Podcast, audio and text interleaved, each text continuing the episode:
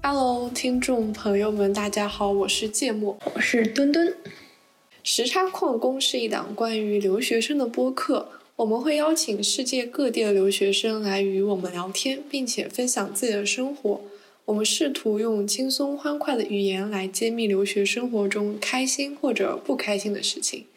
这一期呢，我们是想聊一聊关于冬奥会。本期的播客内容中呢，我们会聊一聊就是对冬奥会的印象，以及就是在留学过程中可能会经历关于运动的一些话题。那么，墩墩，你对冬奥会有什么印象吗？其其其实我对冬奥会没有什么印象，但是我能感觉到中国想通过冬奥会迫不及待向世界或就是展示一下中国现在的魅力。但是其实，包括我最近那个最近的微博热搜，十条有九条都是关于冬奥会的。但是我有看到王蒙，他有说那个预测一下这一届冬奥会中国有能拿多少奖牌，他预测差不多就是差不多十个左右。但是我觉得这个数字比起奥运会来讲，奥运会中国差不多能拿六七十个。就是相比较这个金牌来讲，我觉得我们国家在冬奥会上面可能不如奥运会那边参与的人数多，但是我觉得今年那个冬奥会，大家对他的包括媒体啊，对他的关注程度绝对是超乎往年。对，因为一个首先他是在北京办的嘛，当时我记得他在找志愿者的时候，我那个时候大一，我还挺想报名的，因为我记得我大一的时候我就刷到过报名冬奥会志愿者的那个微博，还有那个微信信息，我当时非常想去填，但是我知道我就算填了，我也就算即使录录上了，我也去不了，因为那个时候我还在外面读书嘛，然后但是后面疫情就来了。但是我就是我现在朋友圈的朋友有在冬奥会当志愿者，就是我觉得这种一般都是就是通过高校来去招募这个，很少有通过社会上的渠道。我就如果我们是留学生的话，很难很难去当这个志愿者。但是我有看到过巴黎冬奥会在招志愿者，但是。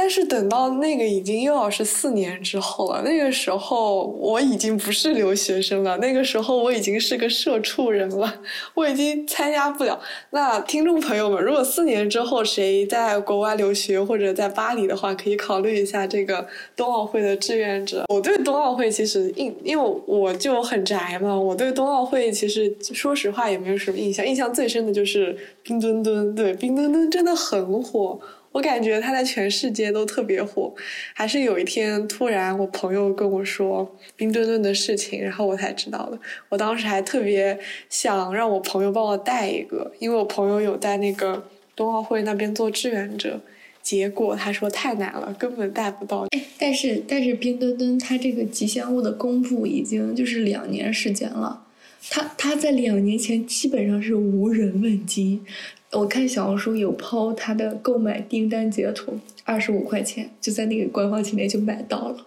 现在都是八九十、一百甚至二百都买不到。我身边朋友追这个还挺上头的。我有一个朋友，当时是特意订了一个很大的房间，我们就可以是可以在网上订那种 study room 嘛，然后他就专门订了一个房间，然后把自己的电脑投屏。然后在我印象还挺深的，因为那次应该是短道速滑，我觉得大家都很关注那个项目嘛，然后得了冠军，哇，我朋友巨兴奋。然后之前前两天我和我朋友还在那个群里面聊，就是说看看第二天有什么有什么赛事可以关注一下，可以追一下。说实话，我就是这个冬奥会跟春晚，在我就是。就是某种意义上还是挺相似的，因为我在国内的时候，我其实也不怎么看春晚，但是在国外的时候，莫名会对春晚，然后会对在我们自己国家办的这种大型的赛事，就会有一种期待。哎，那也就是说，你在国内的时候，你可能不会去关注这个，然后你到国外了，你你会就是不由自主的会关注这个，对吗？是主动关注，还是说会和朋友们去讨论这个？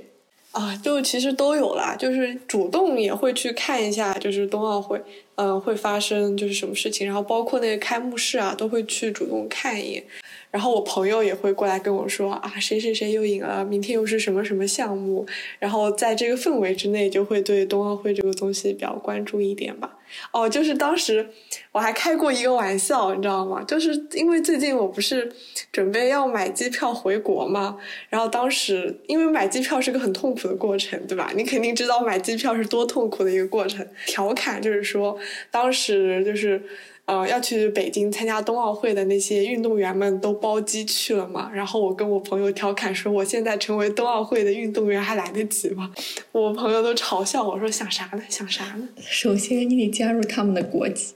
其次你的你要能拿金牌，你有你你得有能拿金牌的潜力。所以说，当时我实在是被机票折磨的太痛苦了。就是啊，其实我对滑雪还挺感兴趣的，虽然我没有滑过雪。因为我是南方人，然后所以下雪这件事情本身对于我来说就是一件非常非常兴奋的事情。但凡在冬天我能看到下雪，能看到积雪，然后出去就无论拍照也好，打雪仗也好，堆雪人也好，会对我来说是一件非常激动的事情。如果我觉得未来有机会的话，我肯定会去参加一下滑雪这个项目。有，我是北方人嘛，然后也大学也在北方，我有和朋友去滑过雪，冬天的时候。但是因为我不怎么会嘛，就是虽然小时候学过那个滑旱冰，就那个轮儿什么的，但是嗯，跟滑雪还是不太一样。但是吧，当时因为我和我朋友去了，就是现在想想还，就是在那个滑雪场还蛮后怕的，是因为我从一个高的坡上自己往下冲下来。但是我技术不到家，就那个小白往下冲，他完全他是刹不住车的，你知道吗？而且滑雪场人有很多，如果说你碰碰到一个碰碰上一个人，就是那个坡真的很高，而且你越往后滑，你就越顺，或者说就越刹不住车。然后你如果碰到什么孕妇或者是老人或者小孩儿，因为你到后期完全控制不住自己，你只能让他们自己避开。但是他们可能也是新手，可能避不开。那你撞上的话，就会有一定的危险，甚至什么承担什么责任。嗯嗯，对，但是你可能我们两个人去的，所以说，呃，没有什么太多的多余的乐趣。但是我觉得，如果很多人去的话，可能会稍微的乐趣多一点。但是我我对这个项目也没有那种特别大的激情或者热情，可能因为一方面我不懂，然后哪怕我在国内，我那个冬奥会的开幕式，我也是延迟了一天才看的。我当天很早我就睡觉了，然后那个，然后醒来之后就是那个微博、朋友圈通通刷屏，然后，然后那我就重新回看一下，然后看一下什么重点，然后可能因为回看它不是直。我我可以快进啊，什么之类的，就是那种，而且各种要点，我在微博热搜上都已经知道了，什么一叶知秋，什么什么那个冬奥会开幕式太赞了，然后不搞人海战术，那个小号的鼓手是谁？我就就是各种要点，我已经这种信息我已经获得了，所以我在回看的时候，哪怕我第一次看。我也没有什么新鲜感了，因为我知道你之前在国外的时候，虽然现在已经回国了，但是在国外的时候有看过就是一些比赛的。你当时都看了些什么比赛呢？嗯，我主要看，毕竟在英国留学嘛，我主要看的就是足球嘛。但是刚开始，就是我是随意买一场球球赛，就是随意买一场票，而且就是那种最便宜的，是在那个顶上的那种票，因为我不怎么懂足球。就是哪怕我爸很喜欢足球什么的，我不怎么懂，然后也不知道什么角球啊什么，就是足球规则，我就随意买了一张票，打上就看看。然后那个球队就是我所在城市南安普顿的球队，然后也不是非常有名的球队，然后我就去看，我天，看得我热血沸腾，就是就是你你能知道，就是把我一个完全不懂。球完全什么，然后就是把我看的那种肾上腺素飙高，因为他节奏很快，无时无刻都在要么进攻，要么防守，就是踢到自己踢到那个球门那个，就是把我看的热血沸腾，就是一下把我给点燃了。就是虽然就是自己什么都不懂，但是去看那个氛围还是会很上头。哦，对，尤其是旁边人带着你，就是我坐的旁边人也很多，然后你什么时候就是说他们进攻啊，或者说他们那个有效进攻，什么无效进攻，什么时候进球，或者说就是我其实分不清哪个球队是主场，哪个球队是客场，然后我就听大多数人在那。从他站起来，从他那个站起来的时候，他们不只是进球站起来，他们更多的是你只要对方主场一拿到球，他们就呼啦啦全站。而且本身我就坐后边儿，就是根本也不挡后边的人视线。你如果坐前面的话，你可能还要考虑，就是不能站啊，或者说那个走挡到别人视线什么的。我一看旁边人全站起来，然后我也跟着站起来，然后他们这么叫，他们在那鼓掌，我也跟着叫，我也跟着鼓掌。然后就是可能有那个氛围吧。我我那一场，我差不多我得起立的至少二十次。哇，太绝了！我天呐，我靠，你这么你这么一说，我又很想去，我也想去感受一下。我们爱丁堡这边。可能有球赛吧，但是我真的没有去参加过。我列表有很多人都是跑到曼彻斯特看那个比赛。我觉得你可以刚开始先买一个就是不出名的，或者是那种很便宜的票，先感受一下。反正对于我来说，我的感受是这样。然后这是第一场，第二场的话就是去曼彻斯特看的，看曼城。呃，曼城的。曼城我忘了比哪个球队了，反正不是对曼曼曼联，就只是曼城主场对别了一个球队。然后，呃，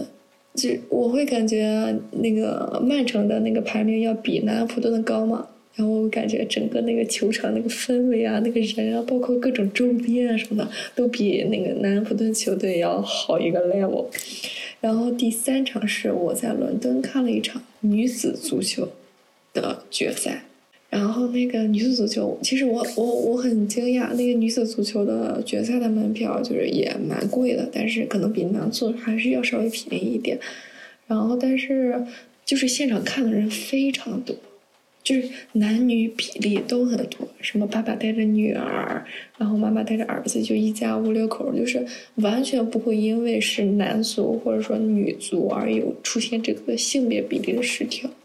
我感觉足球在英国真的是一个全民的运动，不像就是前几天中国女足不是赢球了吗？他会说，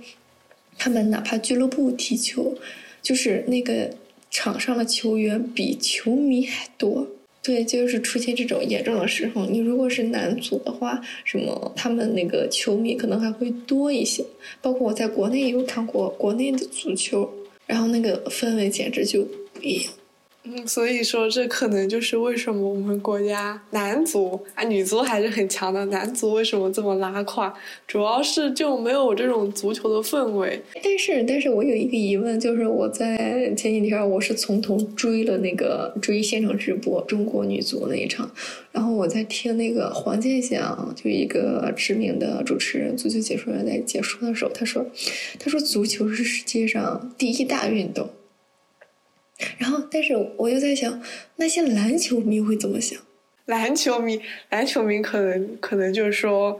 喜欢不一样的运动，可能就是会有不一样的感受吧。喜欢篮球的肯定就是说，咱们篮球是最就是最第一大的运动嘛。我感觉可能站的立场不一样，大家想法就是不一样的。你如果看我哥哥们的话，我哥我我家我有很多表哥嘛，然后他们大多数比我大，差不多三四五五六岁儿这种，他们他们都是从小就看 NBA 追 NBA，但是对足球的话就没有任何兴趣或者什么什么之类的。我就是以我身边这范围来看，感觉。喜欢打篮球的男生好像确实更多一点，比起踢足球。踢足球也有，但是说实话，踢足球的男生大多是喜欢看别人踢足球，但自己不会去学足球这件事情。包括去那个买那个什么球衣啊，或者说那个在赛场上学那个怎么投篮啊什么之类的。包括我看我哥买的什么之前那个艾弗森或者是科比的那个贴画什么什么之类的，就是但是半点没有沾，他也不会看足球比赛。就是我的表哥们，差不多在九二年左右出生的人，男孩儿，他们都是去打篮球而不是足球，足球在他们就是那个生活中出现的比例很少。但是像我爸的话，像我爸就是七六年左右嘛，他就会他比较倾向于足球，但是篮球也会打一点，但是他会盯那个足球比赛，看什么世界杯啊什么之类的。那我们家就是气氛就还挺不一样的，像我外公。我外公他是什么运动都很喜欢，就不管是篮球、足球还是别的什么跳水啊、网球，他是什么什么运动都看，就是一个非常喜欢运动的一个。就是他自己本身，我外公一米九二，他之前也是自己打篮球的，所以他就是本身会对。而且我外婆就一米五几，他们俩站在一起就是。完完全全的一个身高差。我爸对就是那个运动完全一点都不感冒的，就是我可能还会对运动稍微感冒一点。我小学的时候参加过篮球队，就是会打打篮球，但是我爸妈对就是运动这件事情就是一点点都不感冒。我之前。来了这边之后，他们这里运动氛围真的很强。呃，我发现不管是刮风还是下雨，呃，天气冷还是热，我永远都能看到很多人就是穿着个就是那种短裤，然后在那边跑。无论春夏秋冬，哪怕冬天，我裹得跟个球一样，然后永远看，无论有男生也有女生在那嗯跑。对，我就觉得天呐，我就想他们国外这个运动氛围也太足了吧。然后有时候白天的时候，我们那个大草坪那边那种架起，就是那种移动的那种网，然后在那边什么踢球啊，然后什么打排球啊，然后还有人在那边做瑜伽，在跑步，就。一到那个时候，我就看到非常多的人在那边搞运动。我朋友有分析这个现象，他说，一可能是国外的娱乐项目比较少，对，然后第二个的话，可能就是国国内都在九九六，他没有时间。然后国外的话，他有时间，而且更喜欢陪家人或者陪朋友什么的，什么遛狗啊，什么玩意儿的那种，就是他空余时间比较多。然后呢又加上那个休闲娱乐的项目或者种类也不多。其次的话，可能就是那个观念了什么之类的，对吧？我觉得国内如果大家想去运动，特别是年轻人，其实更多的会选择去健身房，不会想着说去。嗯，搞一些室外运动什么的，哦，我觉得你刚刚说的还挺有道理的，特别是没有九九六这件事情，特别是英国，我有时候经常 跟我朋友说，他们难道都不上班的吗？这么闲，天天在外面跑步、做瑜伽什么的，而且大家平均年龄啊，看起来都不是那种很年轻，什么。二三十的，一就是有四五十的，我甚至有一次能看到一个看起来像八九十的爷爷在那边跑步，我就觉得天呐，他们真的对运动这件事情也太热爱了。然后当时有一段时间，我看到就是他们如此热爱跑步，我当时还想着，那要不什么时候晚上我吃完饭，然后挑天气好的时候。我也穿上我的运动鞋、跑步鞋，出去跑两圈来运动一下。然后呢，然后就没有然后了，因为我发现我根本做不到，我太懒了。但是我在我之前我在国内的时候，我可能是因为脸上长痘，然后又去做针清什么的。然后我在国内的时候是差不多每天会跑五公里，就是出汗嘛，然后排毒，然后让自己消痘，然后也减肥什么的。然后差不多能我。就是在出国之前，我差不多已经跑了三个月吧，差不多。但是我出去之后，呃，我我刚开始也差不多一周能跑三四次，然后每次差不多半小时或者五公里。但是后来的话，呃，后来的话就没有再坚持下去，可能因为种种原因，也可能也有可能我那个办了那个我们学校那个。体育场的那个会员，有可能我就又去转去游泳了啊。其次的话，我觉得，我觉得我在英国跑步真的晒黑了好多。我又，对我又不敢晚上跑，然后我就只能白天跑。白天的话，有的时候感觉做了防晒，就就就会感觉黑很多。我然后包括我刚来前两个月和朋友聊天就视频嘛，他说你怎么黑这么多？我当时我就震惊了，我说嗯不行，我得转室内。所以我觉得，就就算在英国，因为英国说实话不是很冷，就是它一年四季都还挺凉快的。你当时在南普顿还南边一点，估计还暖和一点。我在爱丁堡这里就是。一直是很冷，我九月份过来之后，这才过来可能一个星期、两个星期，就已经冷到要穿那种比较厚的外套了。然后到现在，我也每次都是羽绒服、大衣出去的。我已经很久很久没有感受到过那种夏天那种大太阳，而且像现在外面又在下雨，就是天天下雨这种状态，就是一下雨我就很懒得出去，就更加不不想运动了。对，而且很冷呀，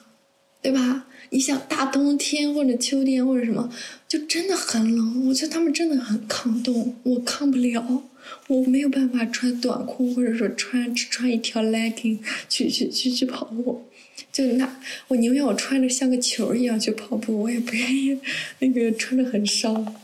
我也觉得，哎，所以说觉得运动这件事情真的非常。看人，而且也看，就是当时你处的这个环境还挺影响的。像我现在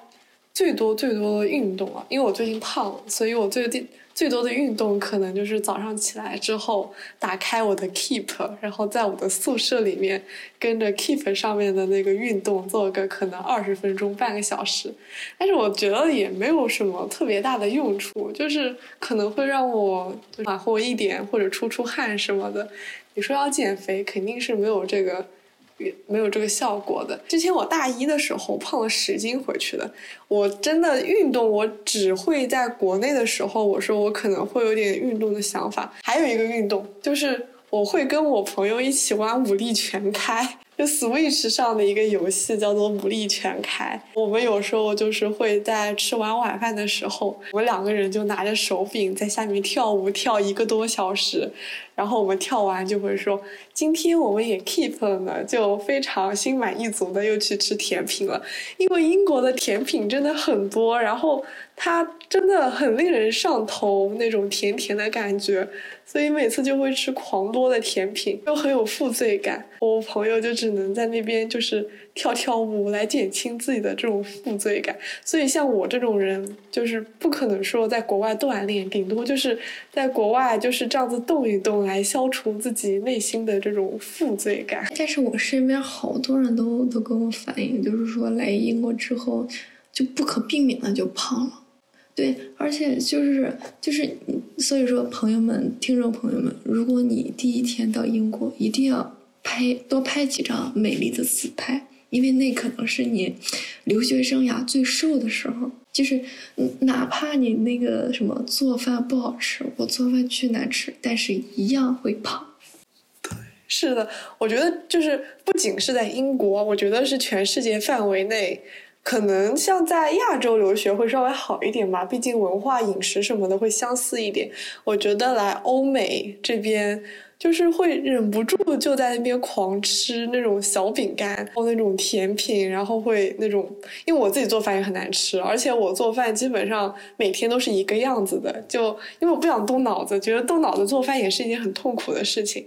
但是会忍不住就是做很多。就可能自己没有控制好那个量，然后做很多，然后自己做的东西又是舍不得扔掉，我就会就是自己吃，然后每次吃完就感觉啊好饱，我有好有罪恶感，就这种感觉，就是会不停的恶性循环下去。但是我在国内就完全没有，就是我在国内的时候饱了我就饱了，我就不会再吃下去了。就我当时也分析过我这种心态，因为我在国外的时候，在国外留学的时候，可能会有那么一点点。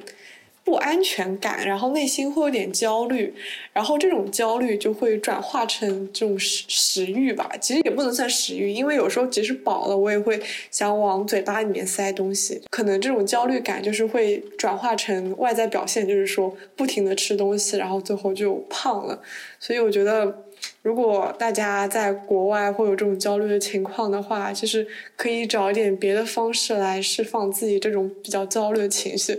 要是一直吃吃吃，然后像我之前那样子胖十斤，我妈直接回去天天催我减肥，我妈天天看着我的脸就说：“你能不能少吃一点？你是不是胖了？”你就很烦，你知道吗？就是来自老母亲的这样催。特别是最近，我有时候会跟她打电话，跟我爷爷奶奶打电话，他们会说：“啊，你是不是又胖了？”我说：“你们别跟我说这种话，行不行？我一个人在国外，我也很痛苦。你们天天这么跟我说，那我想胖嘛，也不是我想胖的，对不对？”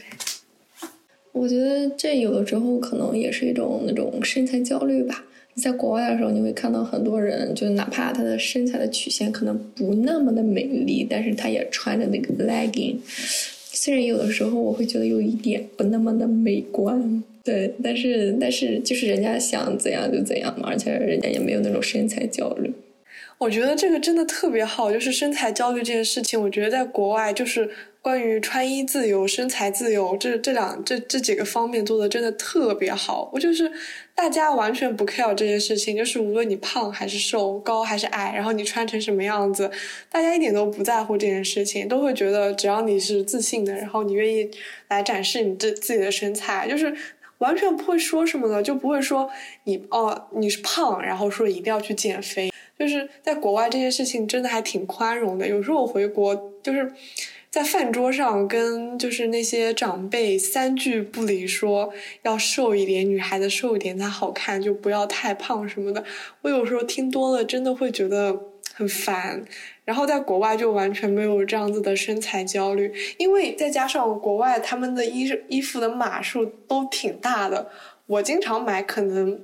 买 S 或者 XS 或者 XXS，我就感觉就是。很自由，就完全不要在乎这种事情。我觉得唯一需要稍微注意点的，就是说你只要能保持你的饮食饮食健康，然后能保持自己比较健康，然后多吃蔬菜，这样子活下去，就是无论你胖还是瘦，真的没有人，真的就是没有人会在意这件事情的。所以姐妹们在国外就完全不要在意自己胖还是瘦，只要自己舒服就好，真的。我觉得就是学习都这么辛苦了，生活都这么辛苦了，为什么还要这么在意说自己胖还是瘦呢？我觉得如果说女生，包括我家里人，我刚开始跟我。前第三个月开始和家里人通话的时候，我爸妈会觉得说：“哎，你的脸有一点点胖了。”我一般胖的话就会先胖脸嘛。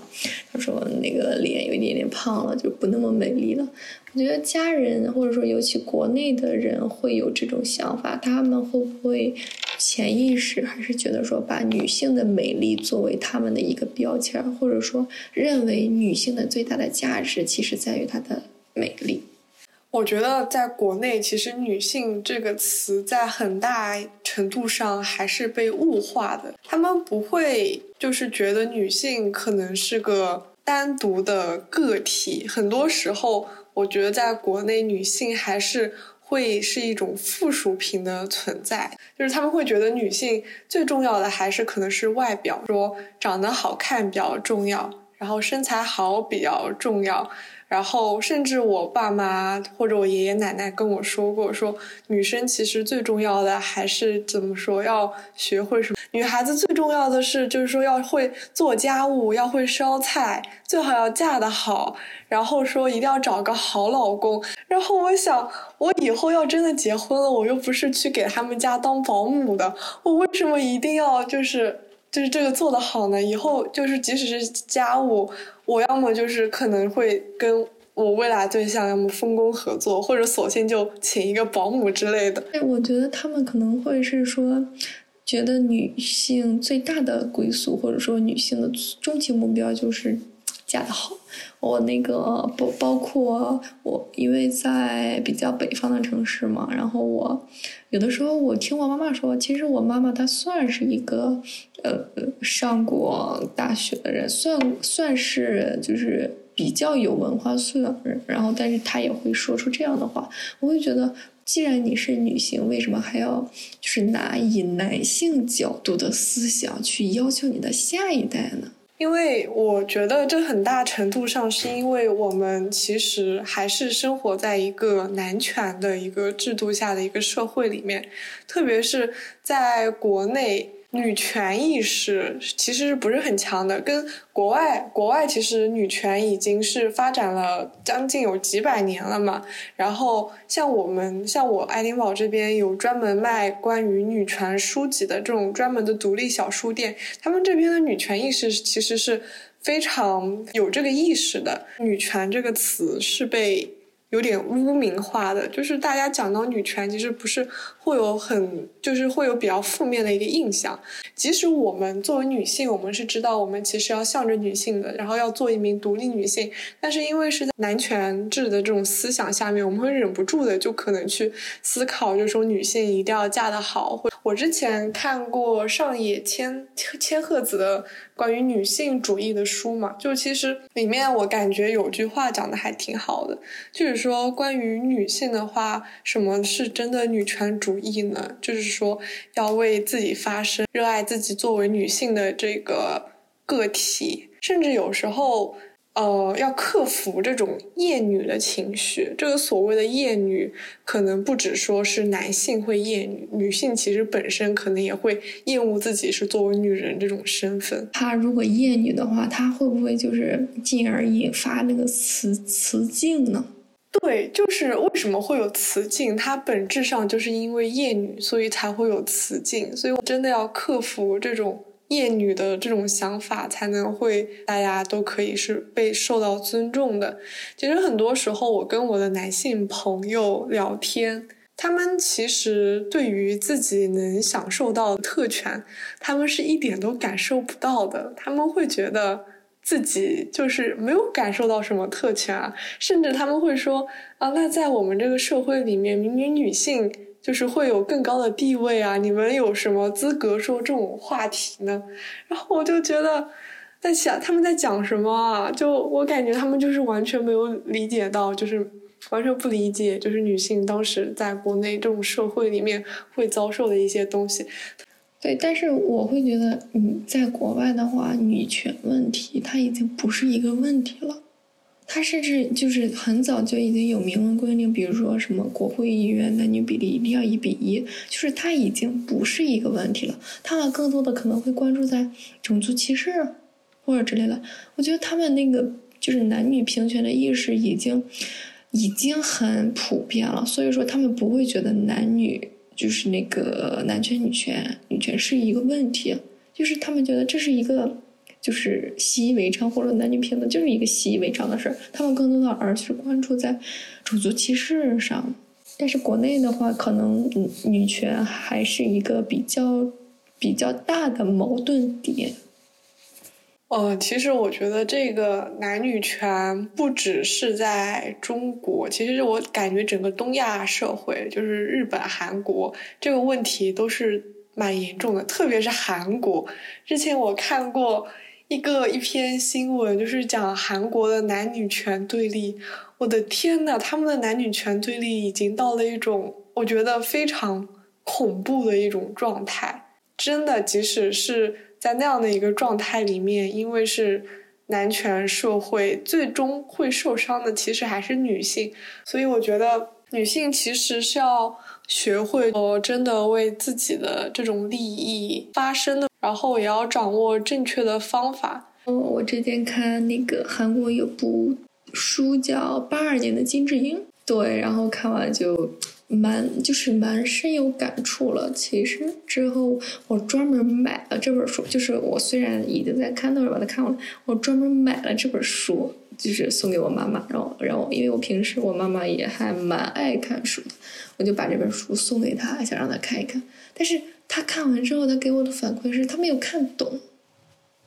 我我我我不知道是因为她那本书，呃，其实他那本书的话，其实有点偏倒叙啊，或者说有的时候断断续续的。因为那个女生她就是女主人公金智英，她有的时候她会成，她会那个幻化成她岳母在说这些话嘛。我不知道是因为这样情节安插的，她有点不懂，还是说什么之类的。然后我也没有再细问。其实我感觉，像我妈妈那一辈的女性是没有什么女权意识的。我母亲跟我说的一件事情，我觉得是挺有道理，就是她会很想要我就是好好读书，然后一份以后自己找一份工作，然后能做一个独立女性。她为什么会有这种想法？其实更多的是来自于因为。她算是半个家庭主妇，就是我们家就是开公司，然后我妈就是会帮我父亲，然后一起打理一下什么的，所以主要的其实还是靠我父亲。然后他也能感受到，在这种这种生活下面，其实。会没有那么那么自由，会还是会相对于受限于我的父亲，所以在这种条件下，他其实会很希望我能自己独立找一份工作，但是这种愿望也只是基于他自己的一种生活的一种常识，并不是因为说他。呃，因为觉醒了这种女权意识，我觉得我的我我家里的情况和你的情况有有很大的相似，就是我爸爸妈妈也是在一起共事，我妈妈帮我爸爸去打理，去当会计或者说当秘书这样一个角色，然后也算半个家庭主妇吧。我会觉得我妈妈她没有自己那种。独立的空间，或者说他自己个人的那种社交场合什么的，大多数都是我爸爸在主导。他已经没有他自己的正常生活了。我有的时候会说他：“你去和你自己的闺蜜或者说自己的朋友出去逛逛街、聊聊天，去了解就是其他女性在想些什么。”但是我妈妈可能因为呃和我爸爸就是一直什么经商在一块儿，她可能会觉得。其他的家庭主妇，他们的眼界会比较小，就是一直都是家长里短，他并不怎么去喜欢去讨论这些八卦之类的，所以说他没有那种比较。我觉得就是一般来说，正常人的生活有自己的亲朋好友啊，就是亲密朋友，然后约出去逛街这种。我有的时候我就想，他会不会一定程度上是因为这种关系或者说这种角色，进而被压迫了他个人的这种需求？我觉得肯定是有这种因素的，因为当一个人的经济经济自由就是没有办法完全自由的时候，其实一个人的思想上其实会有一点点受限制。我会觉得说，如果说我的经济还是限制在父母的情况下，我无法避免的去受他们的思想的影响，就好像有一点就是他提供经济帮助，然后你有点要附和，或者说配合，或者说服从。太真实了，我天呐，一模一样，就是。特别是我父亲，他会觉得我是他的一种 like 附属物的样子，因为他会觉得是他把我养大，然后他供钱给我上学，他甚至会考虑就是回报率这个东西，就是他会考虑说以后我就是能赚多少钱，然后我当时我就很生气啊，我就说你养小孩子你是为了考虑回报率吗？那你要是考虑回报率的话，干嘛就不去投资去做，去就是投资别的公司，再去开厂，要生小孩呢？然后我爸就会说，那小孩肯定是要生的呀。然后我当时我就 like，我天呐，为什么会有这样子的想法？但是因为一方面。就这确实很矛盾，一方面我也确确实实就是如果没有我爸爸的话，我肯定是长长长不成现在这个样子的，甚至我现在都不知道在哪个地方可能无所事事吧。我也很感谢我的父亲能为我做的这些，但是有时候这种观念上的不一致，他把我当成他的一种附属物，想看住我的时候，我会觉得很痛苦，我就感觉就是像。被囚禁在了一个可能笼子里面的那种感觉，所以我其实现在有一种很强的想法，就是说希望能尽早自己经济独立。就对我，我觉得，我觉得很大一定程度上在于父母是经商的，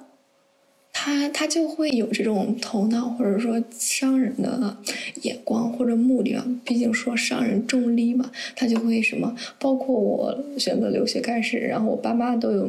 清晰的记账，给我记账，有的时候生气的时候，就是和他们吵架，生气的时候，然后就会就开始翻旧账，然后说你这个人什么花了多少多少，然后你还不知道感恩，然后去去就是来跟我吵，然后什么之类的，我会觉得，嗯，你这个说不伤心，其实是有一点伤心的，会觉得你那个父母就是互相无私的给予爱，不应该衡量在金钱，但是你。换一个角度想，其实就是都是为利益嘛，就是也会看淡许多。但是，但是我想提醒广大朋友的，包括那个父母或者说广大听众朋友，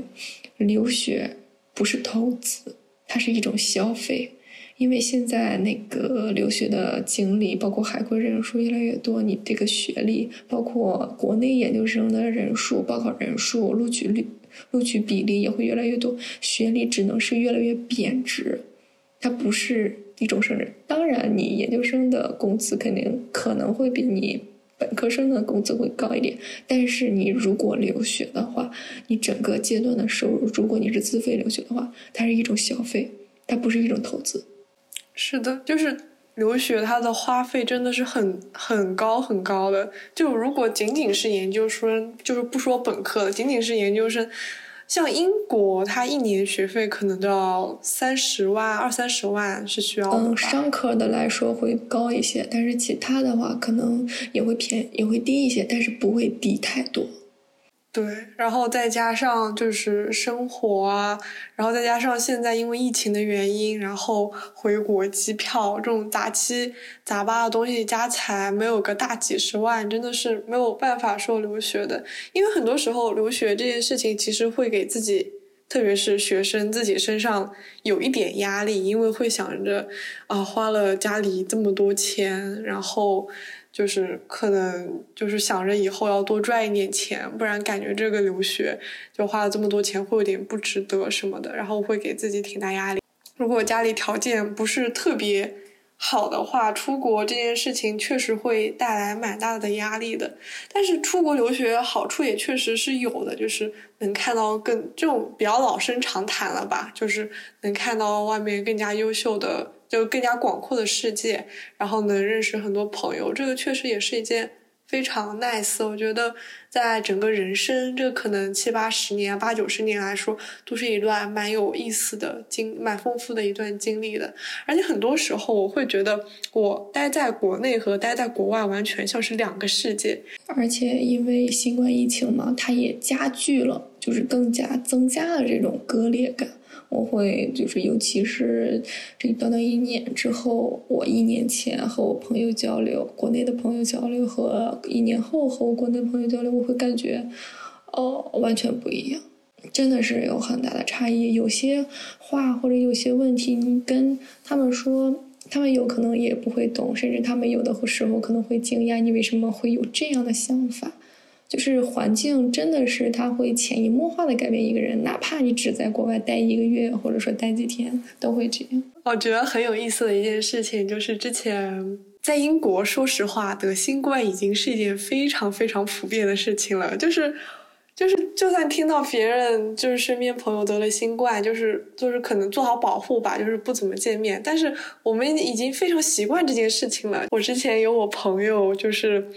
在那边，我跟他说啊，我身边有个朋友，朋友得了新冠，然后我那个国内的朋友跟我说，没有去医院吗？这样不去医院吗？我说，要是得了新冠，要是得了新冠去医院的话，那英国的医院老早就塞不下了，这么多人了。然后我国内朋友就表示很震惊，说，我天呐，你们竟然不去医院，就好可怕，是这个样子。我说没事，习惯就好，就真的是，虽然这么说。有一点那啥，但确实我们在英国就是把它当做一种大号流感呃感冒一样，就过去就过去了，也不会说特别在意。因为说实话，大家都是年轻人，就是得了新冠，大家好好吃药，好好在家里隔离，就是恢复一下就行了。所以其实没有特别特别对于这件事情。对，而且我跟我国内的朋友说的时候，他说什么确，如果说身边有确诊的话，他们的反应可能就是把你立刻抓起来隔离，然后离我越远越好。包括我现在因为刚出隔离嘛，就是别人一知道我是那个从国外回来，或者说刚隔离结束，他就会有一点自动的想要说啊，你离我稍微远一点。就这种感觉，会有一点受伤。但是我在国外的时候真的很自由，就哪怕你在英国，你哪怕你阳性了，你也仍然可以不需要隔离，而且也不会有人抓你，你就自己嗯自己管好自己。这种政策来说，可能就不是很负责，但是他们真的已经放开自我了，就是他们不 care 这件事情了，只要不是重症，就不要死人，他们就完全不介意这件事情。这个只能说是。我们就是国内和国外，他们政策不一样。然后像你刚刚说的事情，就是说，因为你是从刚从国外回去嘛，可能刚隔离完，就是然后会有人见到你会害怕什么的。说实话，我也是有这种担忧的，因为我也快，我还有一一个多月我要回国了。哦，而且我有朋友，我这个朋友他也是在国外留学，在在在目前在国内网课嘛，因为澳洲那个一直没有开边境，他也没有办法回去，所以一直在国内网课。然后他让我在呃这次回国帮他带带了一点什么奢侈品嘛，然后回来回来的时候就是隔离中的交流，他跟我说，就是因为隔离之后要见面要给他嘛，他说那个你。那个见我之前，就是意思就是说让我先消一下毒，就把那个物品消一下毒。其实我当时有一点点略微的生气，嗯，就是我我那个千辛万苦在外边买了东西回来，你回来之后你会会什么嫌弃它，因为是国外的东西，你会感觉有病毒啊什么的，让我把盒子什么就是消一下毒，我会有一点点隐隐的不舒服。能感受到，我我已经能预见到，我回国的时候，我肯定就是可能也会有朋友这样子对我之类的。唉，怎么说呢？只能说新冠这个东西真的是太烦人了，就是实在是打乱了很多东西。就当时新冠刚开始的时候，那个时候我也在国外读书嘛，然后真的还挺兵荒马乱的。就是机票也很难买，政策也不明朗，然后每天都是活在焦虑当中的，所以我感觉只能说新冠快点滚出地球吧，希望能早日结束新冠吧。天啊，我觉得这已经是一个梦想了，遥不可及。那我们这期就聊到这里吧。然后我们这期其实聊的蛮多的。本来本来我开头说的是要聊运动，要聊冬奥会，然后我们就从冬奥会，从在曼城看球，又开始聊到了自己自己就是什么女性关于女性的话题，关于自己留学的话题，然后最后又转成了什么新冠的话题。我们这个好跳跃啊！我感觉我们好像还落了几个点儿。没事，小问题好吧？就我们聊到哪儿就算哪儿。对，就是我们在做一期节目之前，我们会列一些 point，就是说我们想 cover 到的。然后，哎，但是因为我们这这这个节目的就是定位，就是大家闲聊下，呃，闲聊嘛。然后就是大家想到哪儿就聊到哪儿，然后也就是多聊聊关于留学的一些东西。然后下期我们是会讲关于。异国恋，包括留学期间的什么搭讪呀、艳遇呀、什么偶遇啊、什么之类的，我们都会聊到，而且是在情人节二月十四号晚上录制哦。对，别人在过情人节，我们在这里录节目。我们在这聊聊怎么过情人节，聊的这个。对，OK。那那我们这期节目就这样子，然后特别欢迎大家的收听。如果有任何建议或者意见的话，都欢迎来告诉我们。那么我们就下期再见。